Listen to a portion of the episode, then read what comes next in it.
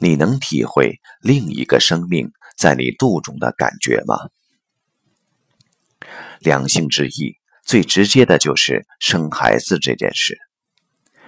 没有结过婚的人，很难真正感受到孕妇之美。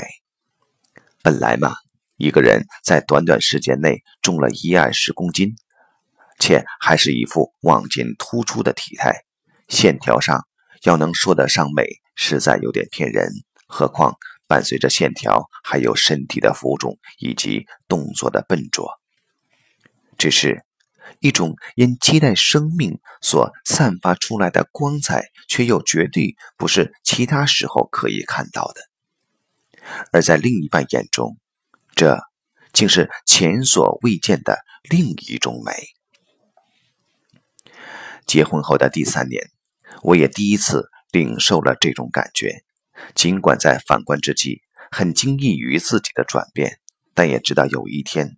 当我搀着妻臃肿的手在夜市散步，妻突然停下脚步，扶着大肚子说：“她在里面踢我时，我才真正体会到怀孕对男人另一层更深的生命意义。”是啊，当时我心想，即便林某人你自负才高八斗，学富五车。任你自觉修行人需有将别人生命感同身受的能力，但你又如何去体会另个生命在肚里踢你的感觉？但这一点，男人对女人就该有永远而根底的谦卑。与其他生命如此如实的连接，正是男人生命经验中无法逾越的天堑。母爱为什么与生俱来？为什么女人能在危难中不顾一切保护孩子？女人为什么总能叫去体会别人的心事？都与这独特的经验或能力有关。孩子是我肚里的一块肉，听来俗气，却就是这样的连结。多少人性的光辉才得显现？谈男女差异，尤其男人，就必须深切地关照到这点。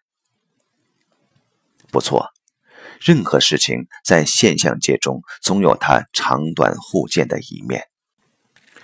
怀孕让女人在生命中有太多的不由自己，也让不孝男人可以视其为生孩子的机器。然而，生命的自由绝不等同于甩脱命定的包袱，何况。我们一生中又有哪种生命意义能高于创造、期待另一个生命的出现与成长？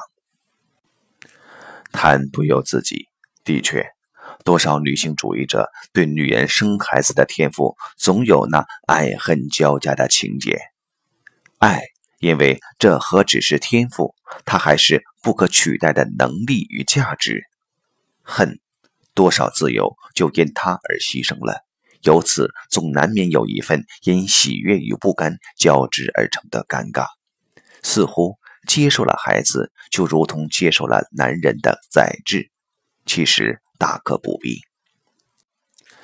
谈自由，禅门有这样一段问答：岩阳尊者初参赵州，问：一物不将来时如何？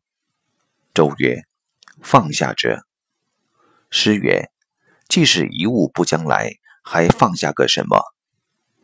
周曰：“放不下，但取去。”诗言下大悟：一物不将来是自由，连这自由亦需放下。这是禅家打破二元对立的生命风光，寻常人也许难记，但一句“放不下，但取去”，却绝对可与人参照。过去谈修行，我常举自己的一句：“割舍即为智慧，何单就是解脱。”正是这个意思。就女性自身，这自由与何单原需一体而观，两性立场，女性意识的绝对意义便可以建立在这男人永远不能的事之上。相对的，在男人的成长中，也只有真能体会到孕妇之美。这女人只为男人所不及处，生命才可能谈到真正的成熟。恋爱也许能让男人反观自己，关怀对方，但老婆怀孕，恐怕才能让他真正体会到自身所不及处以及另个人存在的真正意义。当然，作为人，生命的意义不应只局限在创造另一个生命，但作为女人，就生而为女人一事做关照。则与其从打扮、恋爱、读书、进修，乃至谈女性主义想求的答案，还不如直接就去体会怀孕对生命可能的意义来的实在。